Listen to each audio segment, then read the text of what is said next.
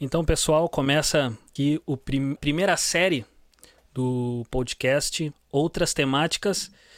Nessa estreia, eu trago uma convidada especial, uma pessoa que sabe muito, manja muito do nosso assunto, uma pessoa que eu vi pela internet através de vídeos, pelo YouTube mesmo, acabei esbarrando ali nos vídeos dela. Trabalho assim incrível falando sobre esse nosso tema, né? Uh, e esse nosso tema que é o quê? Futebol feminino. Tema bacana de, de, de conversar, de, de dialogar. Então, seja bem-vinda! Bom dia, boa tarde, boa noite, Andriana Quemelo. Bom dia, boa tarde, boa noite a todos. Não sei o horário que vocês estarão ouvindo o nosso podcast, mas muito obrigada pelo convite. É um prazer estar aqui e principalmente falar de futebol feminino. Pessoal, a Andriana trabalha na na Rádio Inferno, uma rádio independente, e também trabalha no Jairo Vink, o canal do Jairo Vink. É um trabalho super massa, independente também. Né? Depois confiram lá o trabalho da Adriana. Então, Adriana, Adriana conhecida como Nani, né? Nani. É, é o apelido de infância aí. Ah, que legal. Então vamos lá. Adriana, o nosso podcast vai trazer um tema que vem à tona. Uh, claro, o futebol agora com, com as Olimpíadas e tal, né? Mas veio muito à tona naquela fala da Marta na, na Copa do Mundo, na última Copa do Mundo feminina, né? Uhum. Que ela disse para as pessoas, e se não me engano foi em rede nacional, né? Me corrija se eu estiver errado, que não vai ter uma outra Marta um dia a Cristiane não vai, não vai existir mais, a Formiga não vai existir mais e não está tendo uma, uma renovação, né? Uh, então, eu queria começar contigo assim, conta um pouco do, de ti mesmo, assim, da a tua trajetória, né? Tua, o interesse, uh, o, o, momento assim, pode ser um recorte, um recorte pelo futebol feminino que tu começou a se interessar. Então, eu comecei a me interessar pelo futebol feminino com cinco anos, que eu comecei a jogar, na verdade. É, meus pais gostavam muito de futebol, sempre gostaram. E o meu pai, me... eu jogava com meu pai em casa, assim. E aí ele decidiu me colocar na escolinha da Duda, a Duda Luizelli, que agora é a coordenadora da CBF. E eu joguei futebol desde os meus cinco anos até os dez na escolinha da Duda. Depois eu fiquei quatro anos sem jogar uh, por ali, jogando só pela minha escola. E voltei em 2014 para a escola da Duda e fiquei até 2017, que daí virou o Inter. E aí joguei 2017 no Inter também. Então, assim, é, é uma paixão de infância, né? Uh, não só pelo feminino, pelo futebol no geral, mas o feminino uh, sempre gerou mais interesse por eu ser mulher e também pela questão de ser uma de ter uma luta por trás do futebol feminino que no masculino a gente não vê, né? É algo que já está consolidado e hoje em dia a gente sabe que o futebol feminino ainda precisa, tem muito a evoluir. Então, foi bem por isso. E aí, ano passado eu virei, acabei começando a fazer jornalismo e tal. Uh, e a minha ideia é sempre dar visibilidade para o futebol feminino. Então, Nani, vamos entrar agora numa, num assunto no nosso nosso podcast aqui, né? Um assunto bacana de, de, de, a gente conversar sobre futebol feminino e suas intersecções sociais, né? Um assunto bacana, um assunto que, na verdade, daria muito mais tempo, né, de, de conversa, daria, olha, uma série, eu acho que de podcast falando sobre isso, que o assunto é gigantesco. Mas, Dani, assim, eu queria entrar num assunto sobre futebol feminino que a gente percebe, tu principalmente, como, como uma mulher, como jogadora, né? Como tu disse mesmo, jogadora, né, de, de futebol. Por que a gente tem tanta essa comparação, né? Uh, a velha comparação, né? Do futebol feminino com o masculino. Parece que a gente não consegue. Uh, uh, eu digo a gente, né, não, não, vou falar por todos, né? Porque senão pode ficar generalizado, né? Mas essa velha comparação do futebol feminino com o masculino. Tu, tu conseguiria, assim, dizer por que isso? Ou se um dia a gente vai aprender a, a, a, falar do futebol feminino sem citar o masculino? É, eu acho que a questão da comparação é algo que existe não só no futebol, no futebol né? É, é muito comum a gente ver comparação no âmbito esportivo de, de querer, querer mostrar, ah, porque no masculino isso aqui é melhor, né?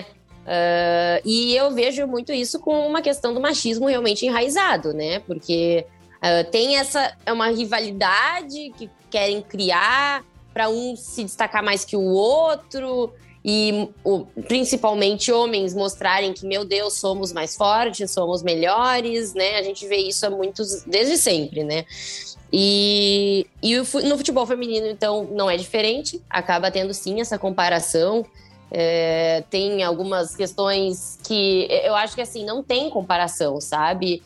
Eu, eu, fico muito chateada quando eu vejo, ah, porque comparam assim, ah, porque a Marta é o nosso Pelé. Não, a Marta é a nossa Marta, entendeu? Ela não é o nosso Pelé, o Pelé é o Pelé, a Marta é a Marta.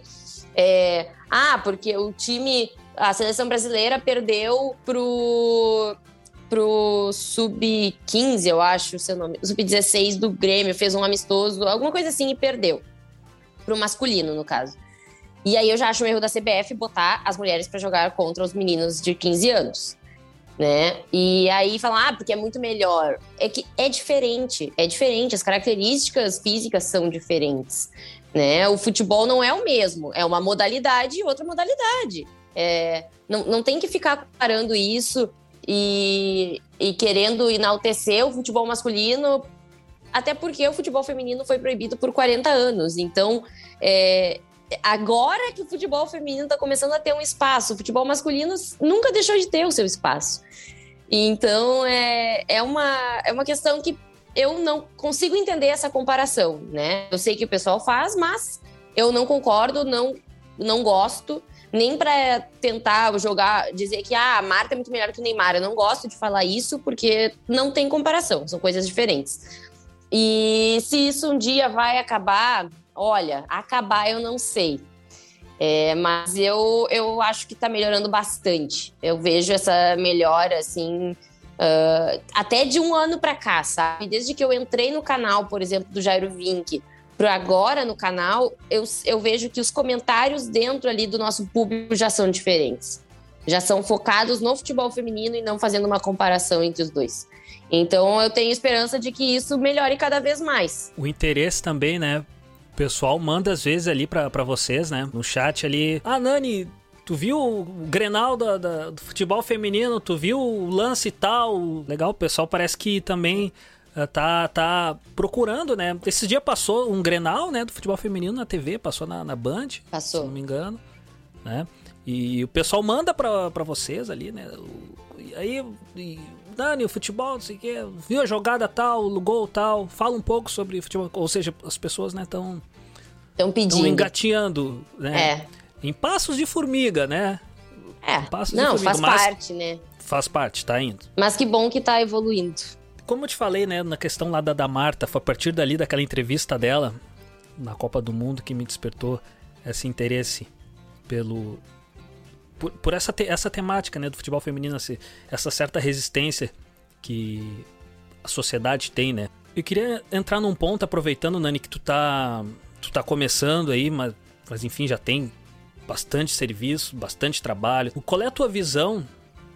Uh, e lembrando que tu é tá, trabalha em ve veículos independentes, né? Uh, a banalização do futebol feminino pela imprensa tradicional, né? Por exemplo, eu vou citar algumas frases aqui que tu já provavelmente já ouviu e elas foram ditas em uma em uma entrevista, né, para diversos diversos veículos tradicionais. Tinha outros, enfim, tinha, mas foi muito para veículos tradicionais. E esses veículos tradicionais falaram sobre isso depois, né? Ah, então eu queria, por exemplo, frases como vai treinar o time feminino, como se. Ah, vai treinar o time feminino, como se o time feminino estivesse bem abaixo do masculino. Até uma mulher grávida faria gol hoje. Essa aí é lamentável. É mulher e de repente não jogou. Lembrando que é mulher e de repente não jogou. Foi dita em uma entrevista para vários, várias pessoas na frente, a pessoa na frente de vários várias, vários jornalistas. O treinador pega e fala uma frase dessa, é mulher e de repente não jogou.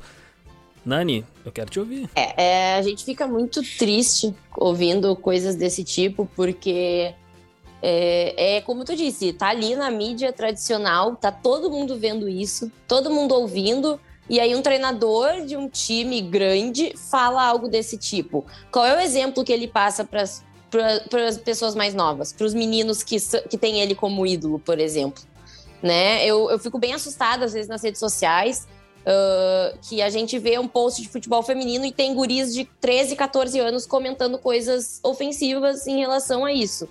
E eu fico preocupada porque é a nova geração, sabe? Eles que deviam estar mudando isso, né? E não é o que acontece. E eu acredito que muito pela questão da influência que, que eles têm, né? Talvez em casa, talvez dessa maneira como aconteceu com esse técnico. E e isso é algo que tem que começar a mudar, porque é, é realmente triste essa questão de, uh, de falar que ah, vai treinar o time feminino. A gente vê uh, não só a questão de treinadores, mas, por exemplo, a arbitragem. A, a, arbitragem, a punição de um campeonato brasileiro masculino é tu ir, tu ir arbitro, tu ser árbitro de um, de um jogo do campeonato brasileiro feminino. Se tu foi mal lá, tu levou a punição, tu desce, entre aspas, né? Estou fazendo aspas aqui, mas esqueci que é um podcast. Mas desce entre aspas para jogar, para ver, para apitar um jogo de feminino, porque na teoria é um jogo fraco. Né, claro, tem a questão física que o jogo do futebol feminino exige menos de um árbitro, sim, isso é, é fato. Mas não tem que ser uma punição, a pessoa tem que estar tá ali fazendo o trabalho delas de uma maneira séria, porque também é futebol, de qualquer jeito. Então, é, é, muito triste a gente ouvir isso. A questão da mídia tradicional está mudando, né? A visibilidade que estão dando, estão passando um pouco mais de jogos. A Globo, Sport TV estão uh, tentando passar um pouco mais. A própria Band foi talvez aí a pioneira nisso. Aqui no Rio Grande do Sul, a gente viu que o Grenal, pela primeira vez em quatro anos, passou uma final de Grenal uh, na TV, sabe? Uma final de gauchão. E, e isso é muito esquisito, porque Grenal masculino passa em tudo que é lugar. Por que, que o feminino demorou quatro anos para ser passado? E teve uma audiência incrível. Então, é, aquela questão de ah, futebol feminino não tem. ninguém vê. Não é verdade. A gente viu agora, nos últimos dias, uh, por exemplo, o jogo, se eu não me engano, entre Inter e São Paulo, pelo Brasileirão Feminino, que foi na Sport TV, numa segunda-feira, às 5 da tarde ficou entre os, entre os esportes a primeira colocação de TV fechada. Então, é, são números muito bons que o futebol feminino vem dando para a mídia e as mídias estão começando a acreditar nisso, que é muito importante. E os comentários dessa, desse jeito de profissionais é algo que tem que mudar, né? Tem que mudar, a gente tem que falar sobre isso, uh, tem que expor mesmo quando acontece porque a, eles têm que pedir desculpa, eles têm que pedir desculpa e mudar o comportamento deles, porque senão, porque não é que para mim não faz sentido tu falar essas coisas, entende? Então, é, é, é a minha, a, o que eu luto no futebol feminino é justamente para tentar mudar isso, mudar o que um repórter falar mal de um, sei lá, de um cabelo de uma menina no meio de um jogo, entendeu? Para quê? Não faz isso com o masculino.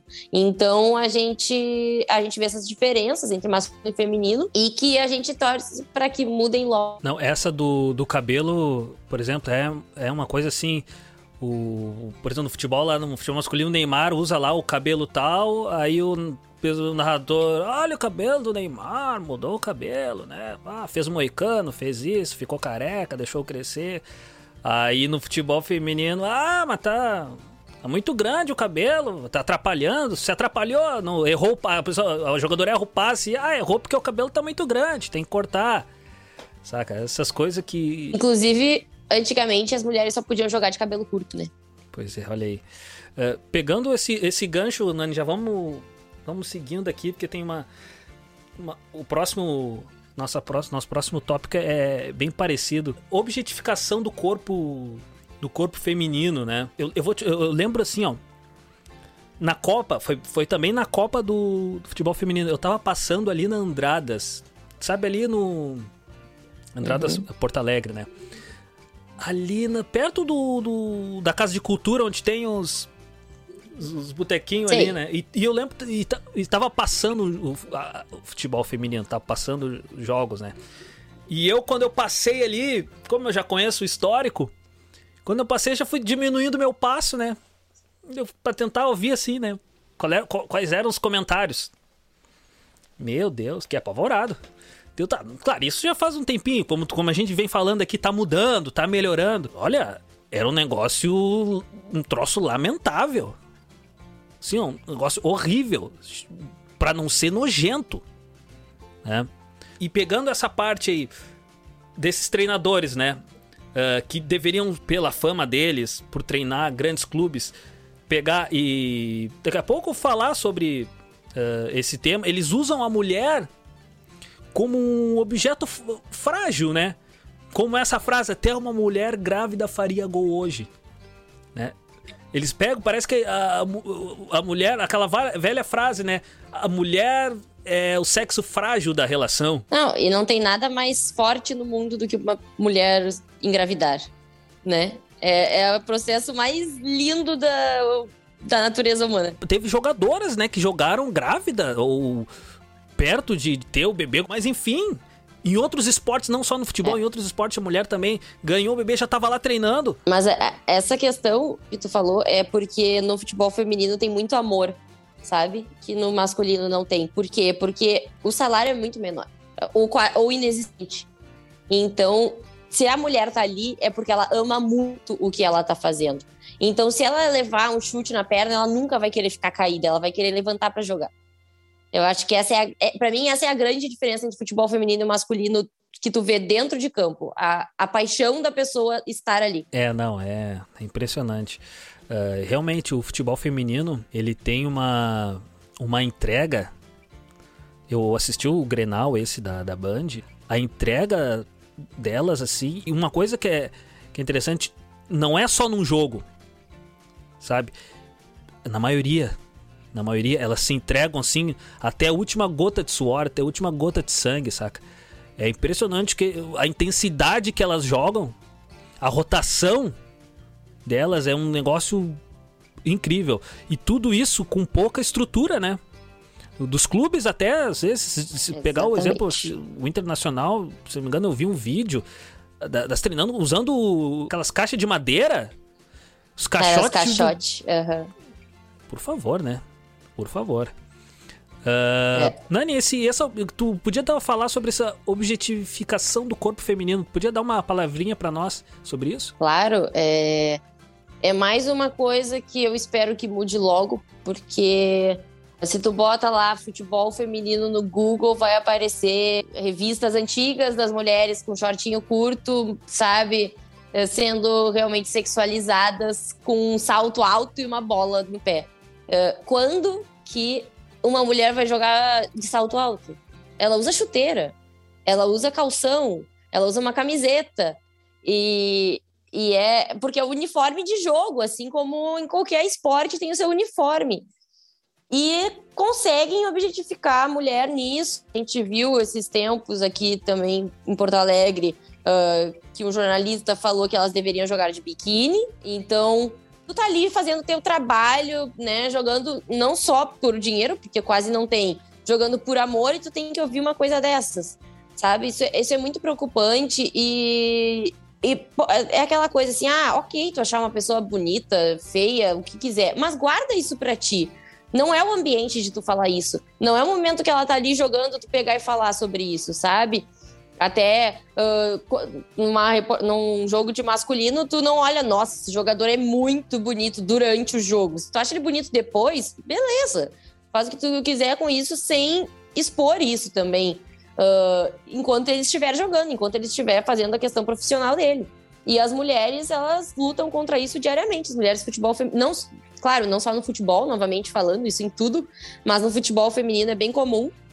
E até um tempo atrás, junto com essa questão do biquíni, teve também a sexualização de uma jogadora do Inter de 15 anos. É, ela tirou uma foto com a taça de campeã do, do Brasileirão, postou a taça e começaram a postar um monte de coisa, comentários nojentos, é, de homens muito mais velhos, sendo que ela tem 15 anos, ela é menor de idade, então caracteriza-se como pedofilia. E E é muito triste isso. A menina pode nunca mais querer jogar futebol por causa disso. Ela pode nunca mais querer postar uma foto jogando futebol por causa disso. A parte psicológica, né, Adriana? Isso pesa pra caramba, imagina. Uma menina de 15 anos, 14 anos, né? Imagina ela ouvir isso. Exatamente. Ele fica na, na cabeça dela, depois procurar psicóloga, psiquiatra, isso pode interferir até mesmo pelo resto da vida dela. Porque a gente.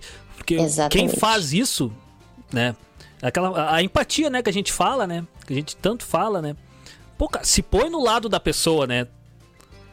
Se põe no lado da pessoa. Gostaria de ouvir uma coisa dessa? Imagina tu prejudicar a parte psicológica de uma pessoa por, por anos. Talvez até, de repente, nem, nem cura consegue. Vai, vai tratando, vai tratando. É, exatamente. É, o, teve um dos comentários que me chocou muito, até viralizou um vídeo meu na época, uh, chorando muito por, porque eu li ao vi eu estava ao vivo no canal do Jairo e eu li o comentário e eu comecei a chorar. Que foi uh, postar uma foto do Robinho no comentário. Né? O Robinho, que é agora conhecido como um estuprador e tá livre, e, e botar uma foto dele numa foto de uma menina de 15 anos, sabe? Isso, nossa, me marcou de um jeito, eu fiquei, eu fiquei chocada, de verdade. Eu, eu nunca tinha visto de uma maneira tão agressiva algo assim. E eu espero que, a, que seja algo que também esteja mudando aos poucos. É, lembrando, pessoal, que o Robinho é estuprador, tá? Estuprador, tá condenado. Tá condenado, tanto que ele desapareceu. Não vem que esse papo aí, de esse papo. Ah, mas segunda instância, quarta instância, o estuprador tem cinco instâncias, seis instâncias, impressionante. Que nem o Cuca. Pessoal, a gente não combinou isso, tá? Eu ia falar esse nome.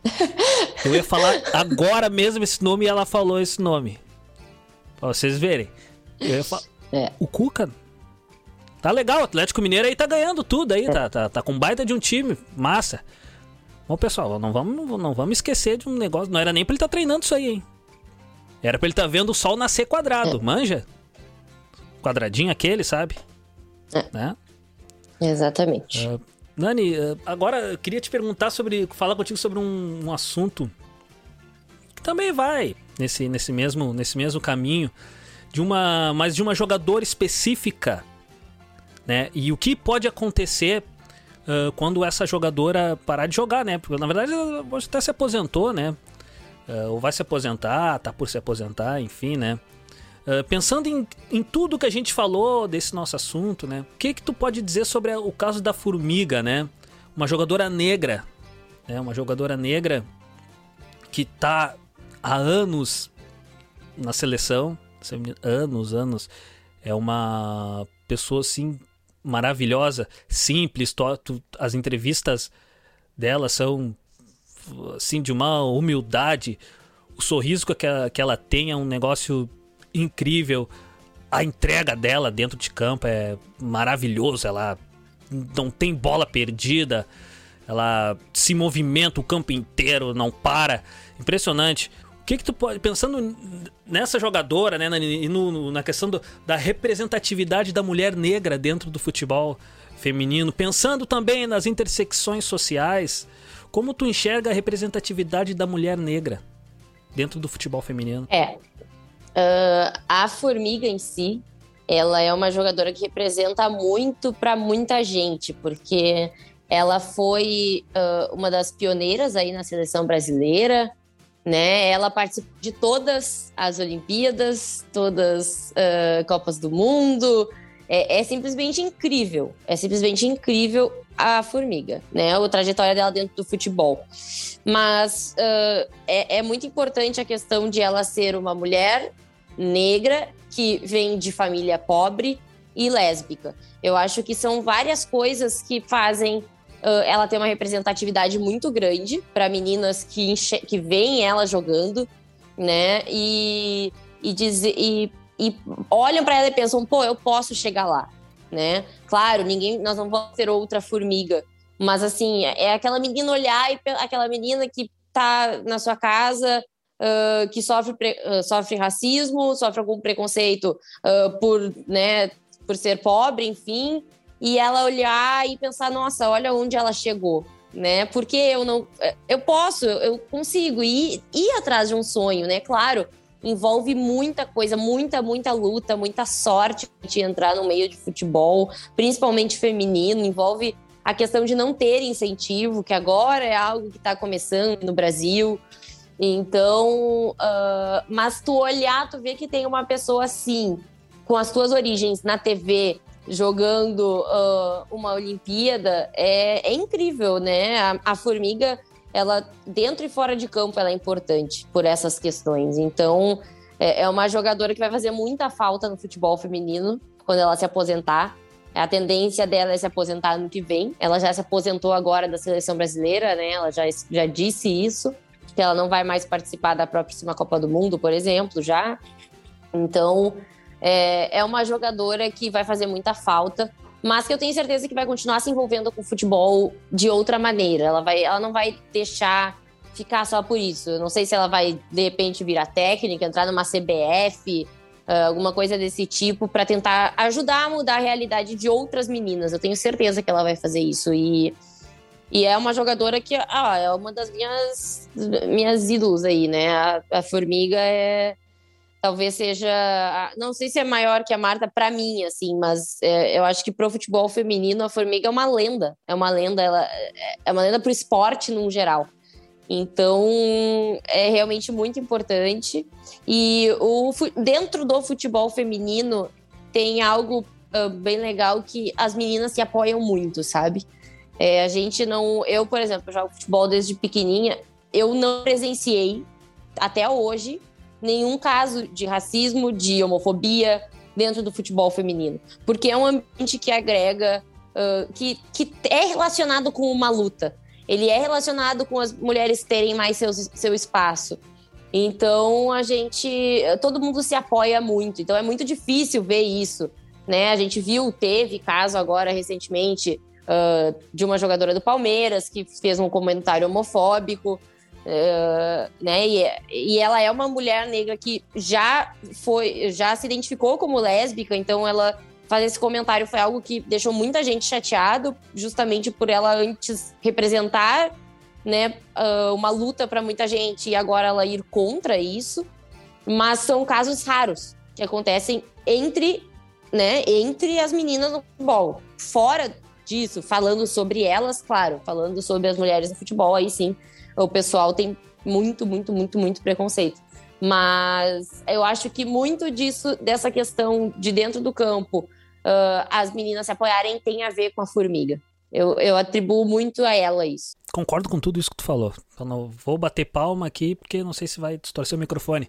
Mas o seguinte, a formiga ela podia trabalhar daqui a pouco, assim, quando se aposentar, num esquema de, de mais mulheres negras também no, no, no, futebol feminino, né? Não que não tenha, pessoal, não é que não tenha, tem, né? Pode, tem, tem. Mas é muito importante, né? A gente ter mais mulheres negras dentro do. tanto no futebol feminino como em, outras profissões, né? Porque o racismo tá aí. Com certeza. Tá cada vez mais perto. E eu seria muito legal se a Formiga pudesse também daqui a pouco trabalhar numa parte dessa, numa inclusão, né? Da, das mulheres negras dentro do futebol. É, Formiga, é. fica a dica aí pra ti. Então, é, quando estiver ouvindo o nosso podcast... o podcast aí, Formiga. Pô, seria, olha, seria maravilhoso. Seria um negócio incrível. É, mas... É, mas isso que tu falou de ter que ah, de a gente esperar cada vez mais mulheres negras, né, nos locais de uh, nos locais de trabalho, enfim, é, no próprio jornalismo. No, no jornalismo a gente vê que tem pouquíssimas mulheres negras, né? Então é, é algo que realmente é uma luta por trás. E eu, por exemplo, me considero muito privilegiada, uh, né, de poder, por exemplo, ter jogado na escolinha da Duda, era uma escolinha paga. Então, assim, meus pais tinham condições de me botar lá. Se eu não tivesse essas condições, será que eu teria jogado bola? Será que eu estaria jogando, né, eu tô hoje? Será que eu teria esse espaço no jornalismo se eu fosse negra? Provavelmente não. Provavelmente não. Só que eu entendo esse meu privilégio e eu tento ajudar o máximo que eu consigo, sem ser meu lugar de fala. Eu tento ajudar o máximo que eu posso. Então, é, eu realmente espero que, bem, mais uma vez, esse, todo o podcast eu vou. O podcast todo eu tô falando que é algo que tem que mudar E realmente é algo que tem que mudar também, isso. É sempre importante uh, reiterar, né, Nani? Pra, pra gente se encaminhar pro, pro final, uma palavrinha tua sobre a Pia, técnica da seleção brasileira. É, a Pia. Assim, eu tô gostando muito do processo que a seleção vem passando desde a Copa do Mundo de 2019. É algo que a gente estava precisando, tá começando uma renovação, tá começando incentivo desde a base, a gente já vê uh, campeonatos sub-16, sub-14, sub-18, e as meninas estão começando a ter esse espaço desde novas, o que é muito importante, porque antigamente não existia essa base, né? Eu mesma, quando eu jogava uh, pela Duda em 2014, eu tinha 14 anos e jogava com mulheres de 39 anos. E jogava no profissional assim, né? E então é muita diferença de idade, porque não tinha uma base. Se tivesse uma base naquela época, eu seria da base. Tiveram até alguns campeonatos aleatórios, mas a gente não não tinha um treino só das meninas da base, por exemplo. A gente treinava com o profissional. Quando tinha campeonato uh, sub-20, que a gente disputou uma vez, a gente uh, simplesmente ia jogar só as mais novas. E aí perdia metade do time, por exemplo, né? Que eram mais velhas. Então, uh, é algo que tem mudado bastante. E a Pia faz parte desse processo, porque é uma treinadora que já ganhou alguns títulos, é uma treinadora reconhecida, que já passou por Suécia, por Estados Unidos, então ela sabe como funciona a estrutura fora do país, que é muito melhor que a nossa sabe o que tem que mudar aqui. Então, é, eu vejo bem, acho muito bom esse processo que ela vem contribuindo. E, claro, a, a, a, também acho que nessas Olimpíadas, por exemplo, ela já podia ter uh, feito algumas mudanças maiores, talvez. Mas eu compreendo ela e eu sei que é uma questão de processo e tem que deixar a Pia lá e ela fazer o trabalho dela, que eu acho que a gente vai ter resultado no futuro. Para ti, ela é a técnica da próxima Copa? Sim, e, e da próxima Olimpíada também. Independente dos resultados, tu, tu apostaria no, no projeto do, da Pia mesmo, de manter ela ali Sim, porque o Vadão, por exemplo, ficou muitos anos na seleção. Muitos, muitos anos. E aí, a vez que tentaram, que colocaram a Emily, não funcionou por diversos motivos, várias questões internas da, C, da própria CBF, e tiraram ela no estralar de dedos, né? E voltou o Vadão. E, e, e não tinha evolução alguma. Então, agora a gente tem que. É claro, não teve ainda uma evolução de resultado de uma Olimpíada agora para outra, porque a Pia também a recém pegou. Mas é, ela ainda, por exemplo, não passou por uma Copa do Mundo com o Brasil. A gente vai ver agora na próxima Copa, em 2023, como ela vai se sair.